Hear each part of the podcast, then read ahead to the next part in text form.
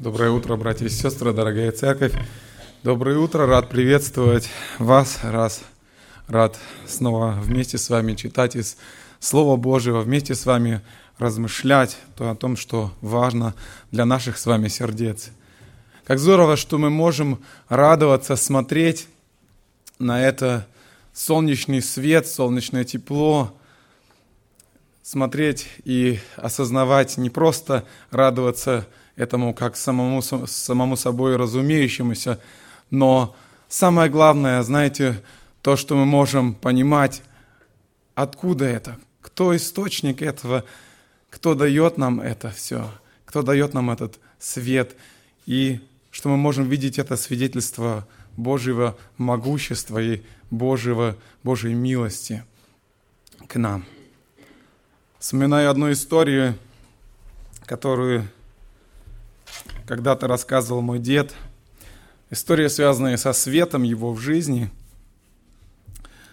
Он, будучи подростком, когда ему исполнилось 14 лет, в то время началась Великая Отечественная война, и как многих тогда отправили, его отправили в трудовую армию, э, он работал в шахте, несколько лет он работал в шахте, угольной шахте, и однажды на шахте произошла авария, когда его завалило груда, грудой камней, грудой угля, и как потом ему рассказывали его товарищи, которые его искали, они сказали ему, что мы могли тебя найти достаточно быстро, только благодаря тому, что, вы знаете, у шахтеров на каске вот этот фонарик а, прикреплен, да, который светит, и этот фонарик не разбился чудесным образом его не разбило камнем, его не разбило куском угля, и когда он находился под этой грудой заваленный, вот этот тоненький лучик света оттуда пробивался, и благодаря этому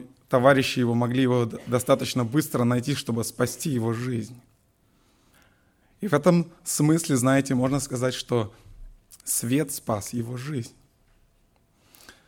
В Священном Писании Иисус Христос говорит о том, что Он – свет, свет миру.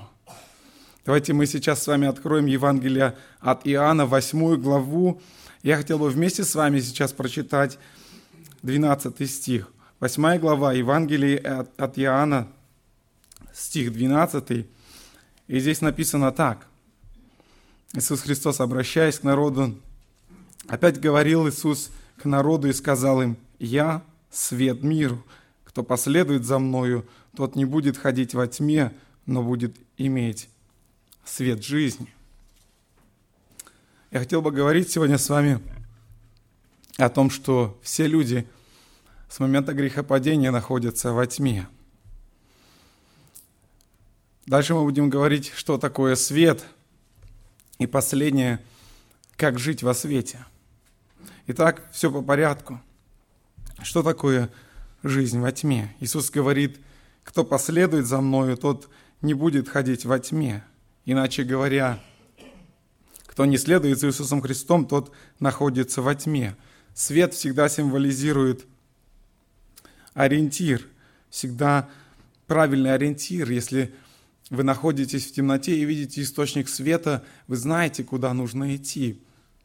Темнота – противоположность свету, нет ориентира. Представьте себе сейчас, вы находитесь в полностью темном помещении, полностью нет источника света, абсолютно ни малейшего. Вы не знаете, куда двигаться, вы не знаете, в какую сторону пойти, чтобы не наткнуться на какой-либо предмет. А знаете, сколько времени человек за свою жизнь проводит в темноте? В среднем где-то приблизительно человек, проживающий 75 лет, проводит одну третью часть своей жизни в темноте. Знаете почему? Потому что он спит. Ну, никто не спит с открытыми глазами или, не знаю, не, не видел такого еще, сам не пробовал. А вы когда-нибудь думали, сколько раз человек моргает? Примерно подсчитано, что 25 раз в минуту человек моргает в среднем, потому что разные в зависимости от условий, от освещения, в среднем где-то 25 раз в минуту, затрачивая при этом одну пятую секунды. Это означает, что в год где-то приблизительно больше или меньше около 8 миллионов раз. То есть, таким образом, можно подсчитать, что за всю свою жизнь человек проводит еще 5 лет в темноте, моргая. Интересные факты, так или иначе, наша жизнь связана с темнотой, с этой физической темнотой, которая для нас очевидна и естественна. Когда мы выключаем свет, ложимся спать, естественная темнота для нас. Но Священное Писание говорит еще об одном роде темноты, о темноте духовной. И вот Исаия говорит об этом интересно, он говорит, «Осязаем, как слепые стену, и как без глаз ходим ощупью, спотыкаемся в полдень, как в сумерки». А Иов говорит о людях, Ощупью ходят они во тьме, без света, и шатаются, как пьяные. Знаете, да, пьяные люди, пьяный человек не имеет ориентира, человек в сильном алкогольном опьянении, он даже не помнит, в какую сторону ему идти, чтобы прийти домой.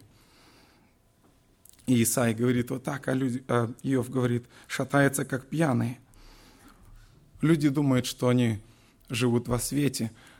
Люди думают о том, что они знают, как ориентироваться, знают, как построить свою семью, знают, как построить свое счастье, знают, как построить свою жизнь, но на самом деле в конечном итоге тупик. По данным Всемирной организации здравоохранения ВООЗ, каждый год по статистике приблизительно от 800 тысяч человек до 1 миллиона 100 тысяч человек поканчивает жизнь самоубийством. То есть приблизительно 30-40 секунд происходит самоубийство. Каждые 30-40 секунд. Мои одноклассники, с которыми я учился в начальной школе, двое из них покончили жизнь самоубийством. Один, когда ему было приблизительно 10 лет, он был мальчишкой, они катались на каком-то, на какой-то леден... Э, луже, покрытой льдом. И вот они катались там, и из-за того, что он был немножко полноватый, этот лед под ним треснул, он провалился, мальчишки стали над ним смеяться. Он пошел в сарай, повесился, покончил жизнь самоубийством. Другой мой одноклассник, он приблизительно где-то 30 лет, до 30 лет дожил, и уже была у него семья, э, ребенок родился, работал в милиции участковым, и умер его отец, он погрузился в пьянство, он переживал это глубоко, погрузился в пьянство, и в итоге он тоже точно так же покончил жизнь самоубийством, он повесился. Еще один парнишка с параллельного класса попал за преступление в тюрьму, отсидев, вышел, снова совершил преступление, не захотел больше туда возвращаться – покончил жизнь самоубийством. Много можно вспомнить людей, действительно, если вы подумаете.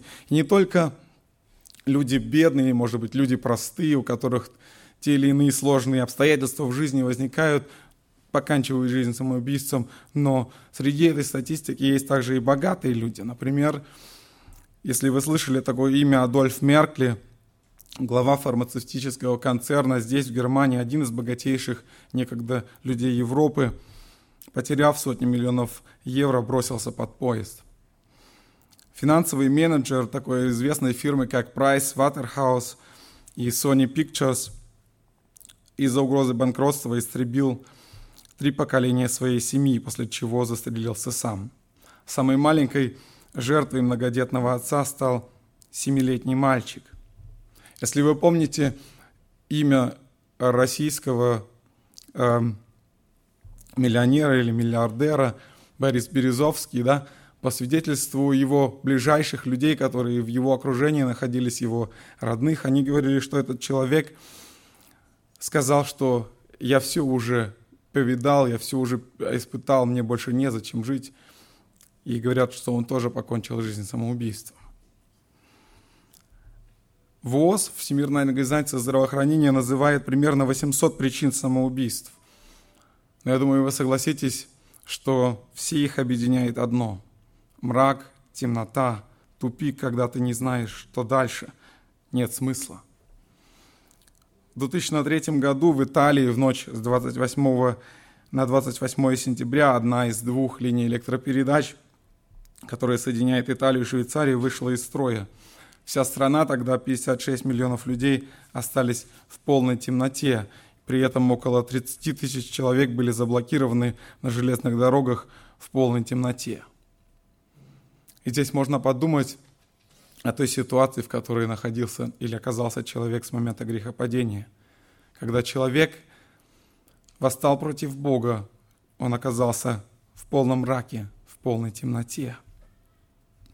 А сколько из нас, сколько из наших родных, близких находится в темноте греха, находится в темноте алкоголизма, измены и тому подобное и прочее. Возможно, мы не пьем, не курим, не бьем посуду, может быть, не скандалим, не изменяем, но мы заблокированы в темноте собственного эгоизма, собственного безразличия.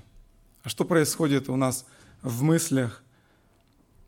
Мы избегаем человека, который что-то не так сказал про нас, который что-то не так сделал, может быть, которого нам неприятно видеть.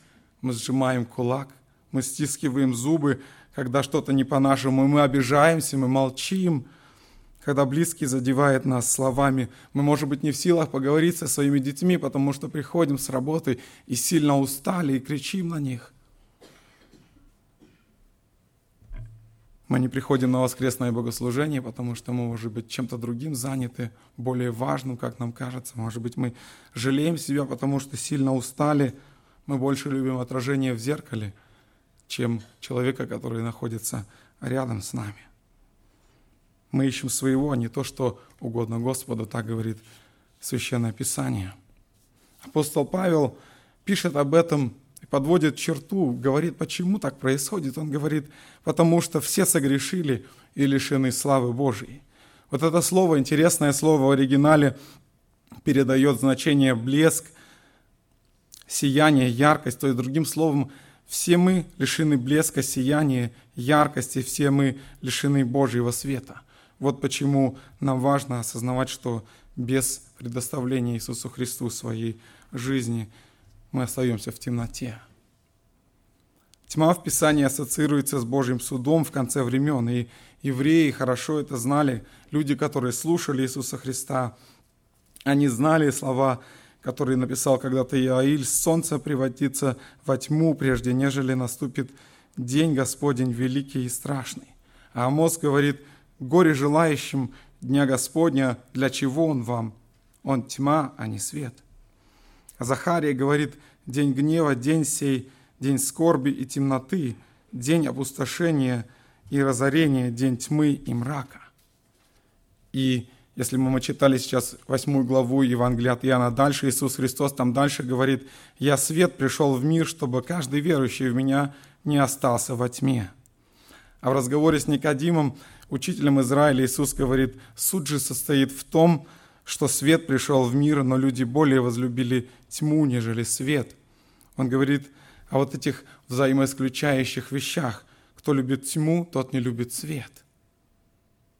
А что мы любим? Любим мы тьму или любим свет? Итак, мы говорили о том, что все люди живут во тьме с момента грехопадения. Без Иисуса Христа все находятся во тьме. Ну а свет? Иисус Христос говорит, «Я свет миру, кто последует за мной, тот не будет ходить во тьме, но будет иметь свет жизни». Интересно, что обращаясь к людям, если мы читаем Евангелие, обращаясь к людям, Иисус Христос сравнивает себя с тем, без чего невозможно человеку жить. Он говорит, я хлеб жизни. Он говорит, что у него источники воды живой. Без воды человек тоже не может представить себе жизнь. И без света нет жизни.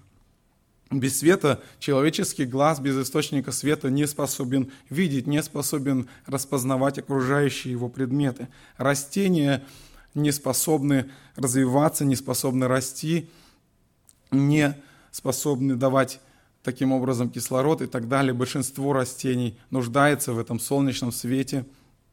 И представьте себе, если бы не было этого солнечного света. Когда рождается ребенок, мы говорим, появился на свет. Когда человек достиг чего-то, мы говорим, вышел в свет. Интересно же, в современном мире принято считать, что источником света является солнце. Но Когда мы читаем Священное Писание, первую главу из книги «Бытия», то мы увидим, что очень важную истину, которая открывается нам, которую знали евреи. Первая глава книги «Бытия», 3-4 стих написано, «И сказал Бог, да будет свет, и стал свет, и увидел Бог свет, что он хорош, и отделил Бог свет от тьмы». То есть мы видим, что не было еще солнца, не было звезд, и только в 14 стихе мы позже читаем, в первой главе книги Бытия, мы читаем, что на четвертый день были созданы солнце и другие светила. То есть, что же тогда освещало, что же тогда было источником света? И мы видим, что кроме солнца и луны был еще источник света, которым является Бог. И вот эти люди, которые тогда находились вокруг Иисуса Христа, которые слушали Иисуса Христа, они понимали, они знали это. И когда, представьте себе, Иисус Христос говорит, «Я есть свет», это звенело у них в ушах, и они понимали, что вот он, вот этот человек, который сын плотника, который плотник, который... и здесь он находится среди нас, и он говорит, что «я есть свет», Представьте себе их реакцию на его слова. И дальше написано, тогда фарисеи сказали ему, ты сам о себе свидетельствуешь, свидетельство твое не истина. Такая была у них реакция. Ты что говоришь? И дальше Иисус Христос в 18 стихе отвечает им и говорит, «Я сам свидетельствую о себе, и свидетельствует о мне Отец, пославший меня». Тогда сказали ему, «Где твой Отец?» Иисус отвечал, «Вы не знаете ни меня, не Отца моего, если бы вы знали меня, то знали бы и Отца моего. То есть без личного познания Иисуса Христа как Мессии, как Спасителя, как Бога, который пришел в человеческом теле, мы не можем познать Бога Отца. Он говорит об этом, говорил тогда об этом этим людям, Он говорит к нам сегодня об этом.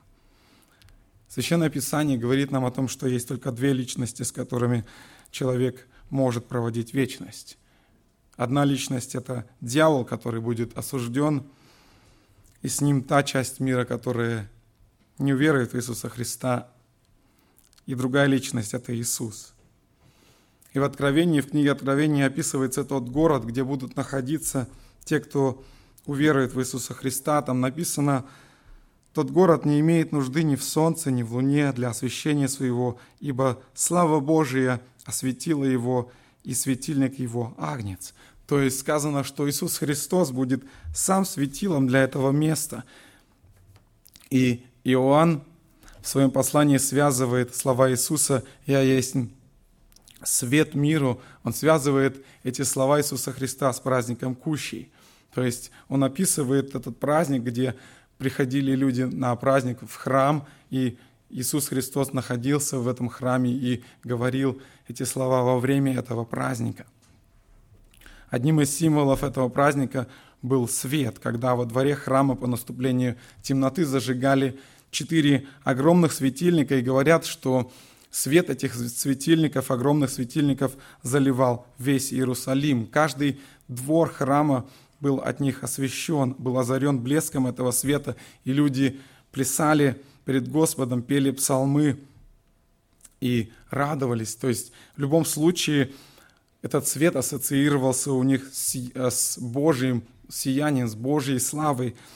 Также помните, в Священном Писании мы читаем, что в храме был, был такой специальный светильник, который должен был постоянно гореть, постоянно поддерживаться, огонь в нем должен был был светильник из золота, чеканной работы, и там было постоянное служение, которое, а, где изготавливалось это масло для этого светильника, чтобы огонь этот не прекращался. И это было для них символом, для людей было символом, что с нами Бог, что Божье благословение с нами, что Он здесь, Бог – источник истины. И Иов пишет об этом, когда светильник его светил над головой моей, и при свете его ходил я среди тьмы. Псалмопевец говорит, «Слово Твое – светильник ноге моей и свет стезе моей». Соломон говорит, «Ибо заповедь есть светильник и наставление, свет и назидательное поучение – путь жизни». Апостол Петр пишет Притом мы имеем вернейшее пророческое слово, и вы хорошо делаете, когда обращаетесь к нему как к светильнику. Давид говорит, Господи, Ты светильник мой.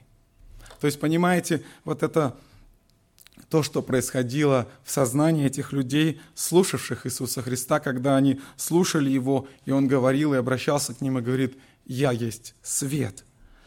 И одно из самых страшных наказаний, о котором пишет пророк Иеремия, а об одном из страшных наказаний своего народа, он пишет, «Прекращу у них голос радости, голос веселья, голос жениха, голос невесты, звук жернов и свет светильника». И вот Иисус находится в этом храме, где светит этот светильник. Эти большие светильники во время праздника Кущей, и этот светильник, который находится в храме, который светит там постоянно. И он говорит в этой обстановке, «Я свет миру, кто последует за мной, не будет ходить во тьме». Вы представляете мысли этих людей, что они тогда думали? Интересно, что дальше в 8 главе, в 30 стихе написано о том, что, помните, многие уверовали в Него. А в 59 стихе чуть дальше написано, тогда взяли каменья, чтобы бросить на Него. То есть были те люди, которые уверовали, и были те люди, которые взяли камни и сказали «нет» которые приготовились бросить в него эти камни, чтобы побить его. Эти люди так и не хотели поверить в него. Знаете, люди часто так живут, как будто сами хозяева своей жизни. Сами все устраивают, сами все организовывают, как будто Бог здесь вообще ни при чем, как будто ничего Он, собственно, и не сделал для них. И вот Подумаем, что чувствует Бог, когда видит вот такую реакцию людей, когда люди себя так ведут. Поэтому очень важно определиться каждому из нас, определиться, может быть, сегодня, кто еще никогда не определился, не определялся, с кем мы находимся, с теми людьми, которые тогда стояли и уверовали в Него, или с другими людьми, которые взяли камни и сказали, ты здесь ни при чем – Нам важно это сделать, потому что нет средней позиции. Мы сказали, что есть две личности, с которыми человек может проводить вечность. Мы либо верим Иисусу Христу, либо следуем за Ним, либо говорим, что это моя жизнь, я сам себе господин, я сам себе Творец, и Ты, Бог, здесь ни при чем. Нельзя стоять в середине. После этого, когда Иисус сказал эти слова, и люди взяли камни, чтобы бросить в него. Он вышел из храма, и помните, написано, что он встретил человека слепого от рождения, и ученики подходят к нему и спрашивают его, «Иисус, почему он родился слепым?» Они сразу спрашивают, кто виноват, может быть, кто-то. И Иисус говорит, не согрешил ни он, ни родители его, но это для того, чтобы на нем явились дела Божьи. И помните, Иисус Христос взял и исцелил этого человека, произошло чудо. В истории вообще есть такие интересные случаи, когда после операции слепого человека постепенно учили смотреть, учили видеть. Происходило, проходило какое-то время, прежде чем человек мог, мог, был, мог видеть. Проходили месяцы или, может быть, больше, но Иисус Христос, ему все это не нужно, ему не нужна никакая адаптация, он подходит к этому человеку и исцеляет его. Этот человек, которого он встретил, этот слепой от рождения, он сразу начинает видеть. Если, может быть, вы читали эту историю о первой, об одном солдате из Первой мировой войны, когда Российская армия отступала, когда она оставляла свою территорию, отступали от врагов, они забирали все, что можно было забрать, чтобы не оставить врагу, уничтожали все, что не могли забрать. И был один склад, который находился под землей, там был, была провизия и различные другие вещи. И вот они, не успев а, забрать этот склад, вынести этот склад, они просто взяли и взорвали а, взрывом завалили вход в этот склад. И они забыли про одного человека, который там стоял на посту. Он остался. Не знаю, реальная эта история или нет, и никто этого не знает, но есть такая история. И он остался там. Этот человек остался там в темноте. Каким-то образом он там жил, потому что там была провизия, там было чем питаться. Первое время у него были свечки, которые он зажигал и которыми он пользовался, но произошел однажды пожар, который уничтожил вот эти весь запас этих свечей и прочих э, предметов освещения. И таким образом он остался в полной темноте. В целом он провел, говорят, 9 лет в этой темноте полностью. Когда пришли обратно, когда вспомнили об этом месте, вспомнили, что есть такой склад, чтобы его открыть, они услышали голос человека оттуда – Сначала не поверили, как это может быть, уже так давно произошло, прошло это времени, но потом они э, начали говорить с, ним, с этим человеком, выяснилось, что он стоял на посту уже 9 лет, и он не, он не мог просто оттуда никуда деться. И они его вывели на свет, да, и забыли о том, что нельзя этого было делать, потому что он так долго находился в темноте. Вывели его на свет, он вскрикнул, увидев солнце, и ослеп навсегда. Для чего я это говорю? Это хороший пример того, что мы грешные люди и находимся в темноте. И если бы Бог открыл себя во свете, во всей славе, мы бы моментально погибли. По этой причине Бог ограничил себя человеческим телом. Он пришел в человеческом теле в Иисусе Христе к своему творению, к людям, которых Он любит, которых Он создал, чтобы сказать «Я вас люблю». Я не хочу, чтобы вы погибли в день суда, когда все человечество явится пред лицом Бога, пред Его святостью и светом. Вот почему пришел Иисус Христос. Написано в Священном Писании, Бога не видел никто и никогда единородный Сын, сущий в недре отчим, Он явил. Речь идет о Иисусе Христе, Он явил Бога. И знаете, такой интересный пример можно наблюдать в нашей Солнечной системе чем дальше планеты находятся от Солнца, тем они холоднее. Земля, когда вращается, когда она поворачивается оборотной стороной к Солнцу, у нас наступ... то есть нашей стороной, где мы находимся, у нас наступает ночь. Когда поворачивается наоборот, у нас наступает день. И вот так, знаете, можно сравнить. Вдали от Бога мы замерзаем, мы находимся в темноте, но и приблизиться к святому Богу настолько близко тоже мы не можем, потому что мы бы сгорели. И мы можем жить только на вот этом расстоянии, на расстоянии Иисуса Христа. И только благодаря Иисусу Христу, который стал между нами, между святым Богом, грешным, между грешным человеком и святым Богом, мы имеем эту возможность жить. Когда мы смотрим на Иисуса Христа, мы видим, что Он не только говорит о свете, но и Он, вся Его жизнь – это свет. Он говорит, когда не верите мне, верьте делам моим, чтобы узнать и поверить, что Отец во мне, а я в Нем. Написано также, что всех книг мира не хватит описать, что, что сделал Иисус Христос. Иисус Христос не хватит всех книг мира, чтобы описать Его дела. Он исцелял людей – он исцелял через Слово. Через это Слово изменялась жизнь людей тогда и сегодня, спустя две тысячи с лишним лет, точно так же через Слово Иисуса Христа изменяется жизнь людей. Апостол Павел, однажды переживший встречу с Иисусом Христом, говорит о том, что Иисус явился ему как свет, от которого, помните, он ослеп на три дня. Матфей, когда встретил Иисуса Христа, помните, он сразу же пошел за ним. Человек, живя, думает, что ну вот побольше бы денег, получше бы дом, поновей бы машину, но Священное Писание говорит о том, что Христос, когда касается сердца, все меняется в жизни человека.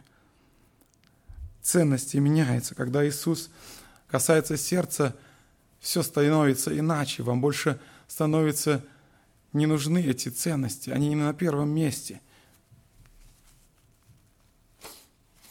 Я уверен, что большинство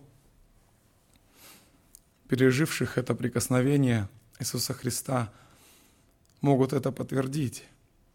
Это трудно объяснить, это трудно объяснить, когда Бог касается сердца, но когда Он это делает, это прикосновение происходит, то ты просто знаешь это.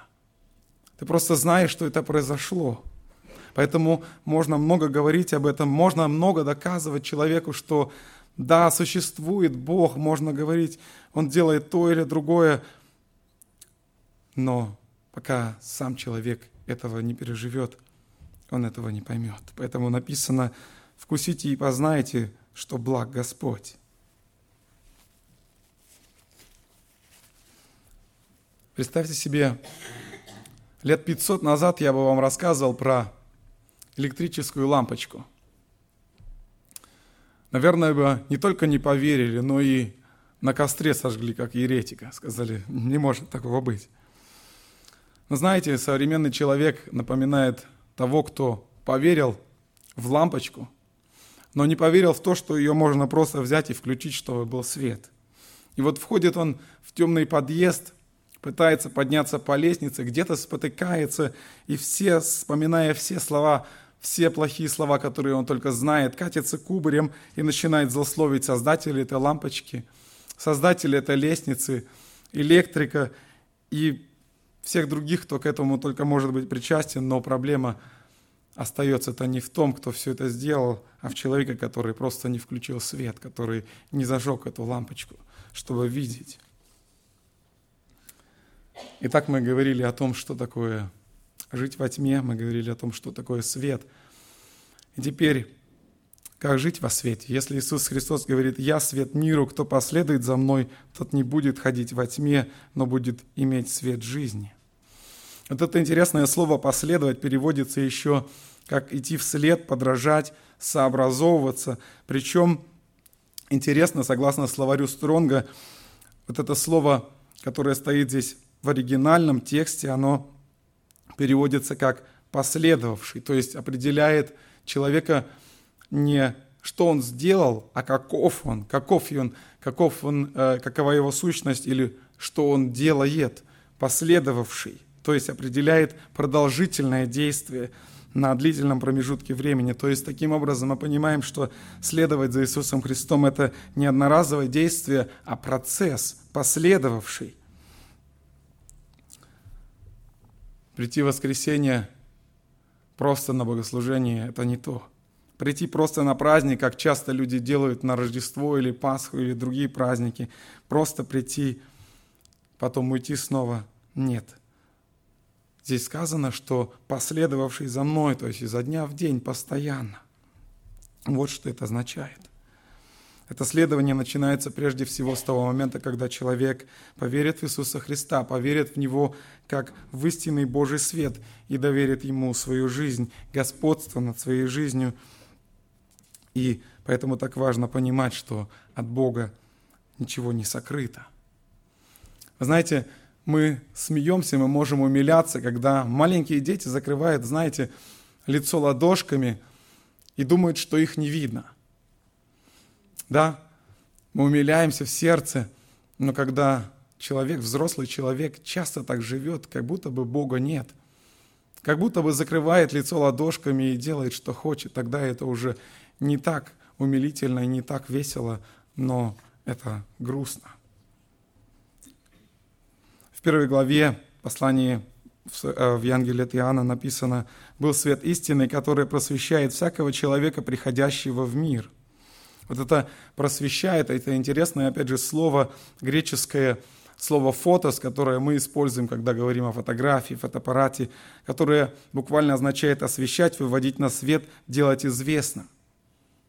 Был свет истины, который просвещает всякого человека, приходящего в мир. То есть Бог знает все –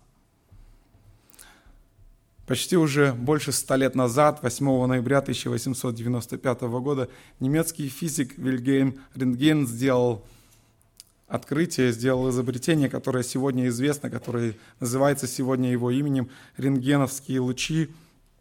Рентгеновские аппараты используются для того, чтобы в аэропорту просветить багаж, чтобы посмотреть, что находится в багаже. В больнице используют для того, чтобы просветить человека, посмотреть органы, Зубные врачи также используют, чтобы посмотреть, проверить зубы, где нужно лечить и так далее. И вы знаете, Бог, подобно самому лучшему рентгеновскому лучу, легко проникает в, сферу, в любую сферу человеческой жизни. И мы читаем об этом в Священном Писании, о том, что нет творения сокровенного от Него, но все обнажено и открыто пред очами Ему. его, ему дадим отчет. Вот почему так важно не прятаться от Бога. Почему-то ни одному здравому человеку не придет в голову встать на дорогу, увидев грузовик, закрыть глаза и сказать, я тебе не верю, что ты сейчас меня раздавишь.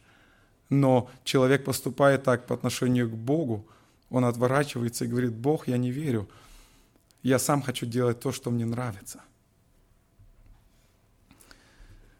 Поэтому так важно не прятаться от Бога. Поэтому каждый человек призван прийти к Богу, покаяться и жить открыто перед Богом для того, чтобы позволить Ему родить нас свыше и родивший нас свыше, дальше и дальше выявлять каждые скрытые уголки нашей жизни, находить этот грех, который паразитирует в нас для того, чтобы нам пребывать во свете.